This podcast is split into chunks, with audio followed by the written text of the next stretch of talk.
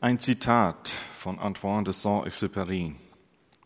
Die Berufungen können also wohl dem Menschen zur Befreiung helfen, aber zuvor muss er es fertigbringen, seine Berufung freizulegen. Wozu wir berufen sind. Ja, was ist eine Berufung? Im Wikipedia lesen wir dazu, das Vernehmen bzw. Verspüren einer inneren Stimme, die einen zu einer bestimmten Lebensaufgabe drängt. Wie gut, wenn wir unsere Berufung freilegen können, wenn wir verstehen, was unsere Lebensaufgabe ist. Das ist sicherlich wichtig für jeden Menschen. Das ist zum Beispiel wichtig für den kleinen Matteo, dass er das mal versteht. Was ist meine Berufung?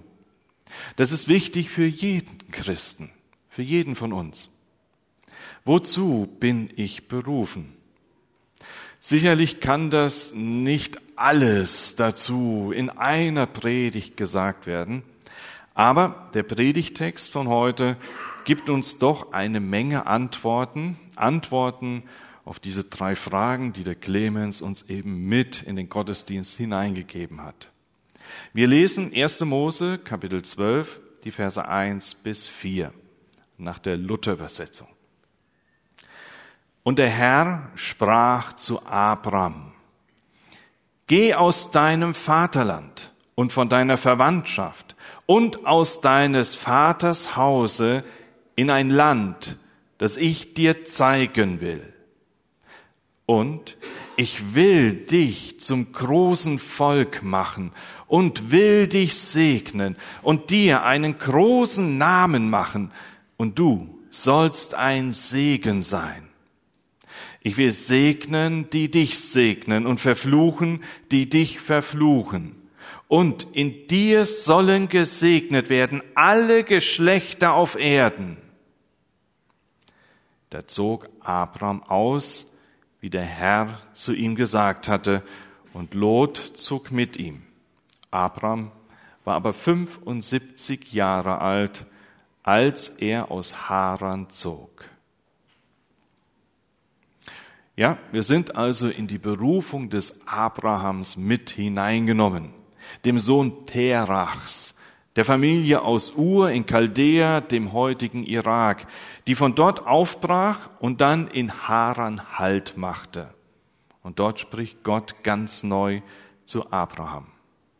Und wir sehen drei Aspekte, die in seiner Berufung eine große Rolle spielen und die auch für uns eine große Bedeutung haben.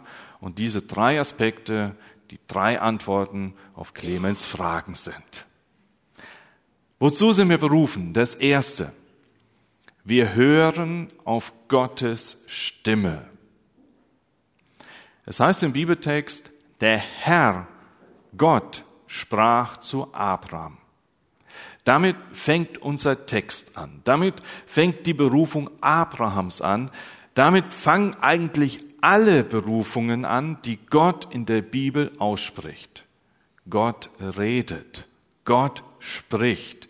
Und damit fängt auch unsere Berufung an. Gott spricht ganz persönlich. Damals zu Abraham, heute zu uns. Und wenn Gott so spricht, bringt das eigentlich ein Zweifaches mit sich. Das erste, es ist herausfordernd. Für Abraham war dieser Gott ein unbekannter Gott und eventuell einer von vielen, von denen er ein bisschen was gehört hatte. Seine Vorfahren dienten anderen Göttern. Das lesen wir in Josua 24, Vers 2. Nun hört Abraham aber diesen Gott ganz persönlich zu sich reden. Das ist schon die erste Herausforderung. Will er jetzt das ernst nehmen? Kann das überhaupt echt sein? Hat er vielleicht zu wenig geschlafen? Hat er Drogen genommen? Was ist los? Stimmt was nicht mit ihm? Ja, und dann kommt es ja noch doller. Gott sagt dann zu ihm, verlass deine Heimat, deine Verwandten und die Familie deines Vaters. Das ist nun die ultimative Challenge. Abraham soll alles hinter sich lassen. Und wenn er das tut, verliert er auch alle Sicherheiten. Alle Sicherheiten seines Lebens. Er verliert seine Heimat. Er verliert seine Verwandtschaft. Er verliert seine Familie. Und was ihm dann noch bleibt, ist Gott. Der, der jetzt da zu ihm spricht. Die Frage an Abraham, reicht dir das? Ist dir das genug? Ja, und die Frage auch an uns. Reicht dir das? Ist dir das genug? Reicht Gott? Aber hier bleibt der Text und die Berufung Abrahams nicht stehen. Das Hören auf Gottes Stimme bringt nämlich noch ein zweites. Es ist voller Verheißungen. Die Verheißung, die ihm gegeben wird, dem Abraham, lautet, geh in das Land, das ich dir zeigen werde. Gott verspricht, ich habe ein großartiges Ziel für dich. Ich zeige dir ein neues Land. Natürlich war auch das jetzt herausfordernd. Damals gab es nämlich kein Internet zum Nachschlagen. Kanaan. Ach so, so sieht das aus, ja? Es gab damals auch kein Navi, was man einstellen konnte und dann dem Weg zu folgen. Eine genaue Wegbeschreibung, den kürzesten Weg konnte man nicht einfach so hier schnell mal sehen. Es gab auch kein Instagram mit Bildern und Berichten von irgendwelchen Influencern. Kanaan ist so schön, mach deinen Urlaub wert, komm her, schau dir an, bist du dabei? Übrigens, Werbung, das und das kannst du dafür gebrauchen. Nein, auch das gab es damals nicht. Abraham, was machst du mit dieser Herausforderung und mit dieser Verheißung? Wie hören wir Gottes Stimme? Haben wir das auch schon mal erlebt? Gott spricht herausfordernd, verheißungsvoll. Aber gut, ja, wie macht Gott das heute? In Hebräer 1, in den ersten zwei Versen heißt es, viele Male und auf vielfältige Weise hat Gott einst durch die Propheten zu den Vorfahren gesprochen. Jetzt, am Ende dieser Zeit, hat er durch seinen Sohn zu uns gesprochen. Wie macht das Gott heute, dass er zu uns spricht? Zuerst einmal dadurch, lasst uns auf Jesus schauen. Es geschieht durch Jesus. Lass uns auf sein Leben und Wirken und seinen Tod schauen. All das, was wir in der Bibel von ihm lesen. Lasst es uns lesen. Von seiner Auferstehung, von seiner Himmelfahrt. Lasst uns lesen von Jesus, von seiner Liebe, von seiner Zuwendung. Lasst uns lesen von seiner Macht und Herrlichkeit. In den letzten Zeiten, sagt der Hebräerbrief, spricht Gott durch seinen Sohn Jesus Christus. Lasst uns ihn reden durch das, was wir von ihm hören. Aber es geht noch weiter. Gott spricht zu uns durch seinen Heiligen Geist. Jedem Christen ist der Heilige Geist geschenkt. Gottes Gegenwart in uns. Christus in uns, die Hoffnung der Herrlichkeit. So sagt Paulus in Kolosser 1, Vers 27. Der Heilige Geist, so sagt es Jesus selbst, der wird euch lehren und erinnern an all das, was ich euch gesagt habe. Und im Römerbrief lesen wir, er hilft uns zu beten. Der Heilige Geist, der in uns ist, der bei uns ist, Gottes Gegenwart. Wie spricht Gott zu uns? Durch diesen Heiligen Geist, der in uns ist. Und schließlich, ja, wie spricht Gott zu uns? Natürlich. Natürlich spricht er zu uns durch die Bibel. Wir haben Gottes Wort geschenkt bekommen. Jetzt sind wir dran, es aufzuschlagen und dann auch zu lesen. Nimm und lies es. Eines der bekanntesten Beispiele vom Hören auf Gottes Stimme aus der Kirchengeschichte stammt wahrscheinlich von Augustinus, dem Bischof von Hippo in Nordafrika, einem bedeutenden Theologen dieser Zeit. Und er berichtet dann von seiner Bekehrung.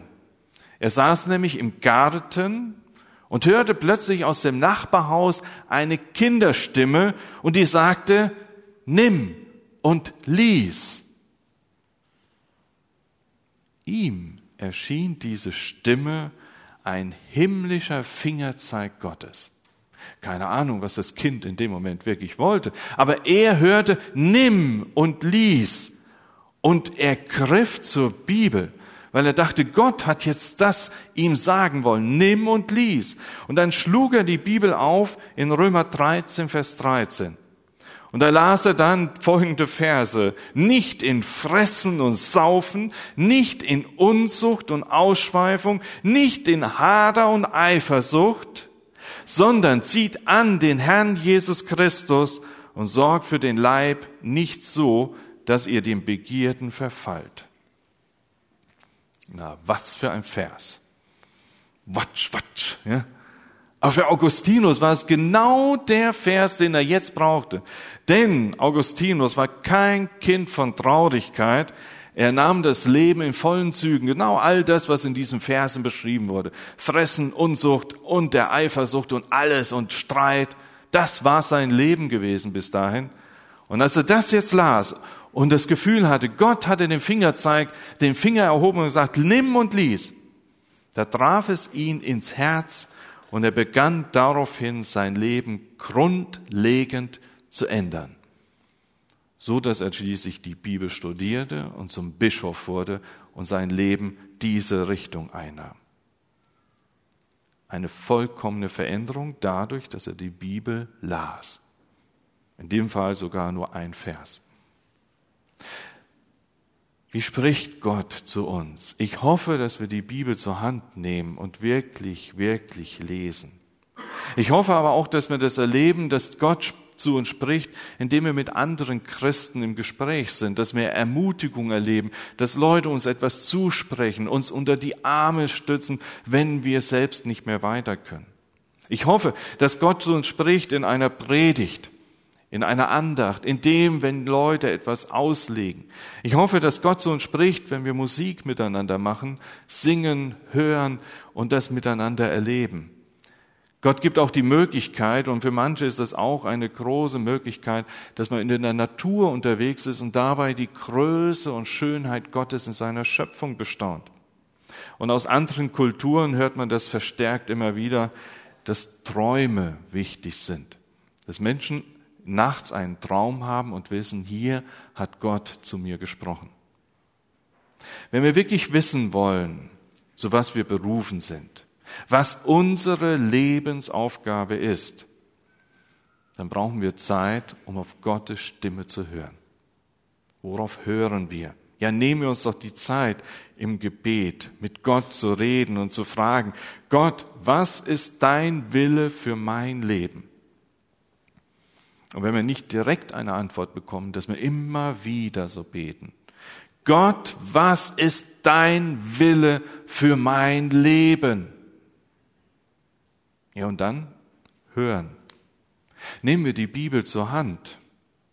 Hören wir dann wirklich auf Gott, wenn wir das Wort Gottes lesen.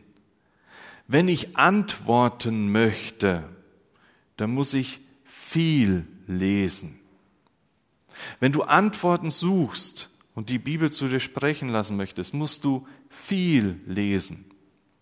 Dann genügt es vielleicht nicht nur die Losung schnell mal am Morgen zu lesen. Dann genügt es vielleicht nicht nur mal ein Vers, sondern dann lasst uns wirklich wieder Kapitel lesen. Dann nimm dir vielleicht mal wirklich Zeit, eine Viertelstunde, eine halbe Stunde, einen ganzen Brief des Neuen Testamentes zu lesen. Nimm dir Zeit. Das kann natürlich nicht jeden Tag immer so gelingen, aber es gibt solche Möglichkeiten, die wir uns nehmen können.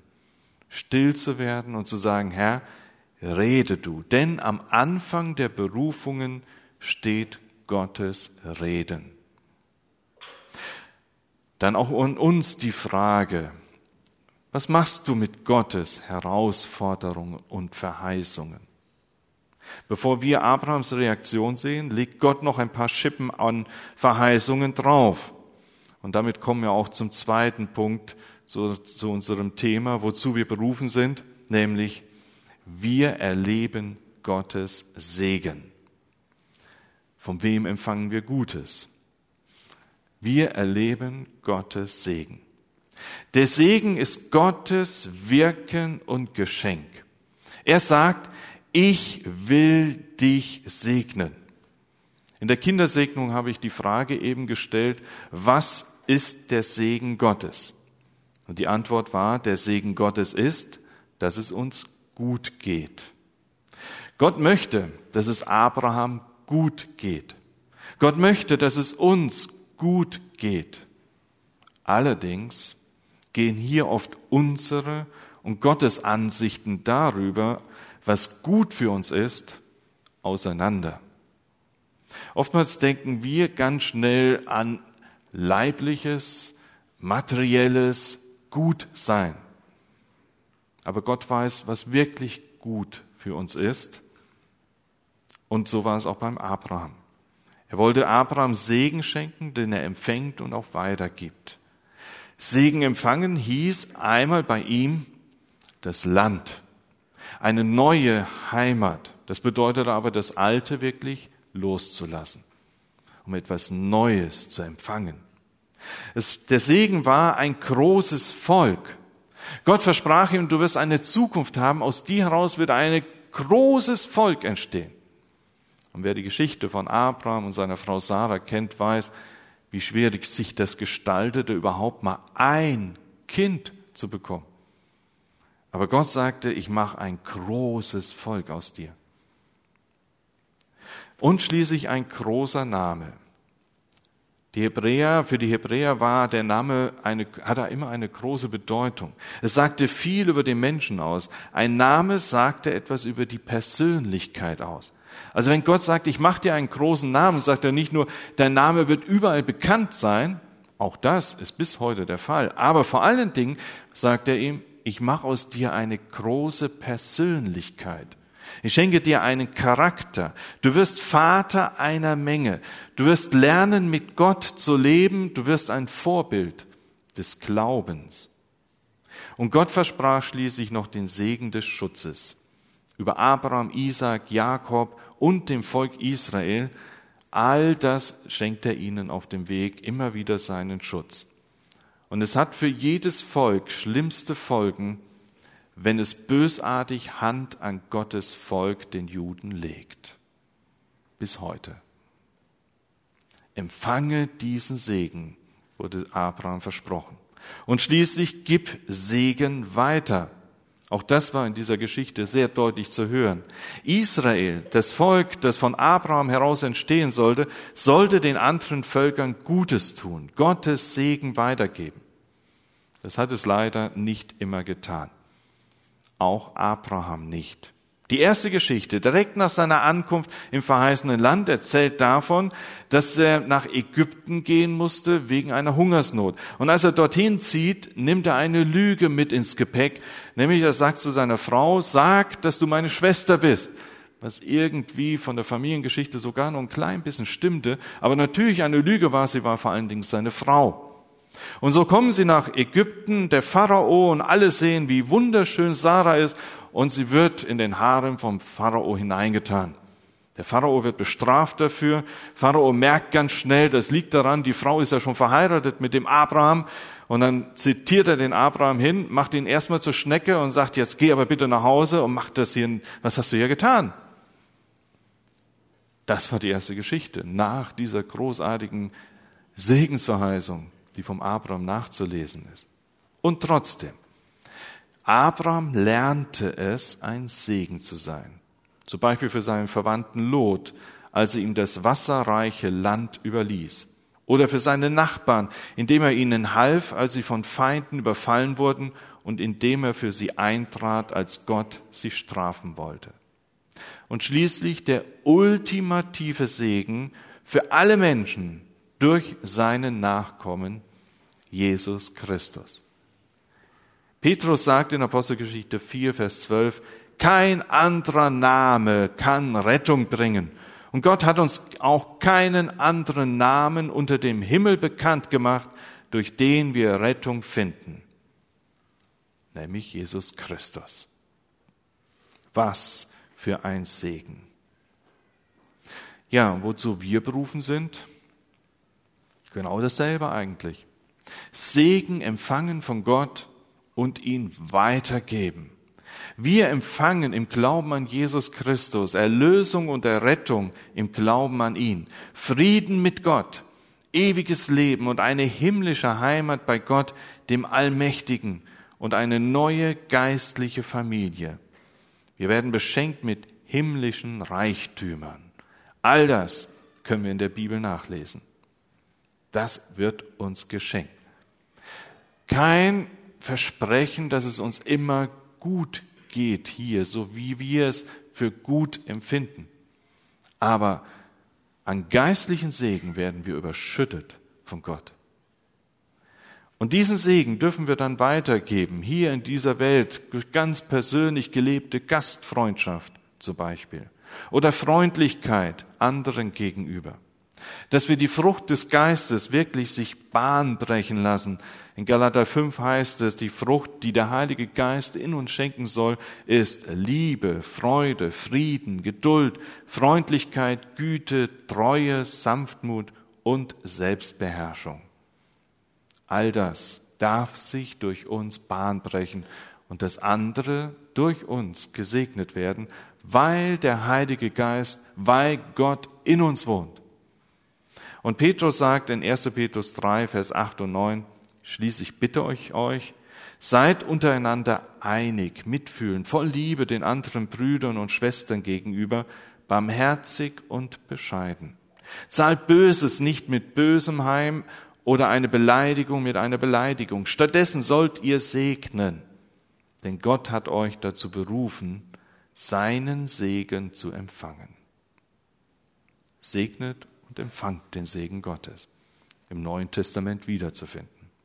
Lasst uns das tun, ganz privat, da wo wir unterwegs sind. Lasst uns das tun als Gemeinde, in der Begegnung heute, hier untereinander, in der Mitarbeit, dass wir mit unterwegs sind, dass wir diakonisch Menschen und Gutes tun wollen, dass wir in der Evangelisation den Namen Jesus verkündigen, dass wir in die Mission hineintreten, da wo Gott uns beruft. Eine Lehrerin erzählt von der Berufung der Jünger und sagt dabei, Petrus war ein einfacher Fischer, als ihn aber der Herr rief, ließ er seinen Beruf im Stich und wurde Polizist, ruft Uwe dazwischen. Polizist? verwundert sich die Lehrerin. Wie kommst du denn darauf? Jesus hat doch zu ihm gesagt, von nun an sollst du Menschen fangen. Evangelisation und Mission bedeutet was anderes. Wir sollen nicht Menschen fangen, sondern wir sollen sie zu Jesus führen. Das bedeutet es, Menschenfischer zu sein. Das ist eine Berufung, in die uns Gott hineinführt. Ja, und deswegen fragen wir Gott doch wirklich immer wieder neu, Herr, wo liegt meine Berufung? Ja, hören wir dazu auf seine Stimme und wo will er uns segnen und wo sollen wir davon weitergeben? Und schließlich kommen wir zum letzten Punkt, wozu wir berufen sind. Wir machen uns auf Gottes Weg. Abraham nahm die Berufung an. Er vertraute und war ihm gehorsam. Was braucht es also, um mit Gott unterwegs zu sein? Diese zwei Dinge. Das erste, Vertrauen. Gott glauben und vertrauen zu sagen, ja, Gott, dein Weg ist gut. Auch wenn ich nicht alles verstehe auch in Schwierigkeiten und Widerstand, Herr, dein Weg ist gut. Ich nehme deinen Segen an. Da kann man Einwände gegenüberbringen. Ja, sollte Gott wirklich gesagt haben? Wie gesagt, Abraham kannte ihn am Anfang nicht so, diesen Gott. Sollte Gott wirklich gesagt haben? Ist ja übrigens die Frage beim Sündenfall, die dort vom Satan mit auf den Weg gegeben wird. Gottes Reden wird in Frage gestellt. Nein, lasst uns diesen Einwand nicht Raum geben. Gott hat gesagt. Ein anderer Einwand könnte aber auch sein, du kennst doch weder den Weg noch das Ziel. Denk an all die Gefahren unterwegs. Damals konnte man sich nicht ins Flugzeug setzen, in einen Bus-Shuttle und sich mal schnell von A nach B bringen lassen, sondern das war ein langer, gefahrvoller Weg. Nein, lassen wir uns auch nicht auf diesen Einwand ein. Oder du bist zu alt. 75 Jahre alt war er. Wer von uns ist hier denn 75 oder älter? Ja, doch einige dabei, ja. Stell dir mal vor, ja, in dem Alter, diese Herausforderung. Da kann man natürlich den Einwand bringen, ja, ich bin zu alt. Nein, egal wann Gott spricht, egal wann er uns einen Auftrag gibt, wir sind nicht zu alt. Wir sind aber auch nicht zu jung. Das ist ja das, was wir im Neuen Testament auch finden. Ich bin doch eigentlich zu jung, ne? Nein. Berufung ereignet sich überall da, wo eine von Gott dem Menschen zugesprochene Verheißung Glauben wirkt. Eine Berufung braucht als Antwort den Glauben, das Vertrauen. Und Abraham wurde zum Vorbild des Glaubens. Das lesen wir im Neuen Testament dann immer wieder. In Römer 4 heißt es dann Vers 3, Abraham hat Gott geglaubt und das wurde ihm zur Gerechtigkeit gerechnet. In Galater 3 heißt es, die wahren Kinder Abrahams sind also die, die an Gott glauben. Abraham als Vorbild des Glaubens. Und das zweite ist der Gehorsam. In Hebräer 11, Vers 8 lesen wir, aufgrund seines Glaubens gehorchte Abraham, als Gott ihn rief. Er brach auf zu einem Ort, den er als Erbe bekommen sollte, und er zog fort, ohne zu wissen, wohin er kommen würde. Für Abraham bedeutete es, die Kontrolle des Lebens abzugeben, Gott zu überlassen, Gott das Steuer zu übergeben. Abraham wurde zum Vorbild des Gehorsams. Er geht und tut, was Gott will. Und das hat er im Laufe seines Lebens immer und immer wieder einüben und einstudieren müssen. Besonders in der Geschichte, wo es dann um die Opferung seines Sohnes Isaak ging, wo wirklich dieses Vertrauen bis zum Anschlag herausgefordert wurde. Und wo erst im letzten Moment Gott sagte, stopp, das will ich doch gar nicht. Aber was ich wollte, ich wollte dein Vertrauen, dein Glauben, deinen Gehorsam wirklich sehen. Wie weit sind wir bereit, wirklich Gott zu vertrauen und gehorsam zu sein? In einer Geschichte wird erzählt von einem jungen Mann, der im Barmen an ein Missionshaus anklopfte. Man unterhielt sich mit ihm, fragte nach seinen Kenntnissen, nach seinen bisherigen Beschäftigungen und sagte dann zu dem jungen Mann, der gerne in die Mission wollte, fahren Sie nur wieder in Ihre Heimat und zu Ihrem alten Beruf zurück. Ihre Vorkenntnisse reichen nicht für die Ausbildung, die Sie für den Missionsberuf brauchen. Und der junge Bauer, damals Ludwig Ingwer Nommensen, musste dann schweren Herzens wieder abziehen, aber am anderen Tage war er wieder da. Er klopfte wieder an. Er ließ nicht locker, weil er wusste, Gott hat mich berufen. Gott erwartet von mir, dass ich wirklich in die Mission gehe. Und schließlich, er war so beharrlich, hat man ihn doch angenommen. Und nach einigen Jahren der Ausbildung dann zu dem Volk der Batak nach Sumatra geschickt. Das war eine gefährliche Sache, denn 20 Jahre vorher waren zwei amerikanische Missionare dort gewesen und wurden zum Frühstück der dortigen Kannibalen. Es war gefährlich, aber dort ging er hin, weil er wusste, Gott schickt mich. Und damit überwand er jede Furcht und als er starb, waren 200.000 Batak gläubig geworden. Er hörte nicht auf die Einwände, weder in seinem eigenen Herzen noch in dem, was andere sagten, sondern er tat, was Gott will. Er wollte Segen weitergeben. Ist vielleicht nicht solch etwas Krasses, so eine krasse Geschichte, die jeden für uns bereit liegt, aber schon im Alltag immer wieder zu fragen, Herr, wo möchtest du zu mir reden, dass du mich berufst? Herr, wo muss ich auf dein Reden ganz neu hören, in der Bibel oder das, was mir gesagt wird? Herr, wo möchtest du mich segnen, damit ich von diesem Segen an andere Menschen weitergeben kann? Ja, und Herr, wo bin ich herausgefordert zu vertrauen, dass du gut bist, dass dein Weg gut ist? Wo bin ich herausgefordert, wirklich gehorsam zu sein und mit dir, meinem Gott, mich auf den Weg zu machen. Ja, lasst uns diese Fragen, die uns gestellt wurden am Anfang, wirklich versuchen zu beantworten. Vielleicht eben mit diesem Text hier aus 1. Mose 12, Verse 1 bis 4. Wir wollen auf Gott hören, uns segnen lassen und uns auf den Weg machen. Amen.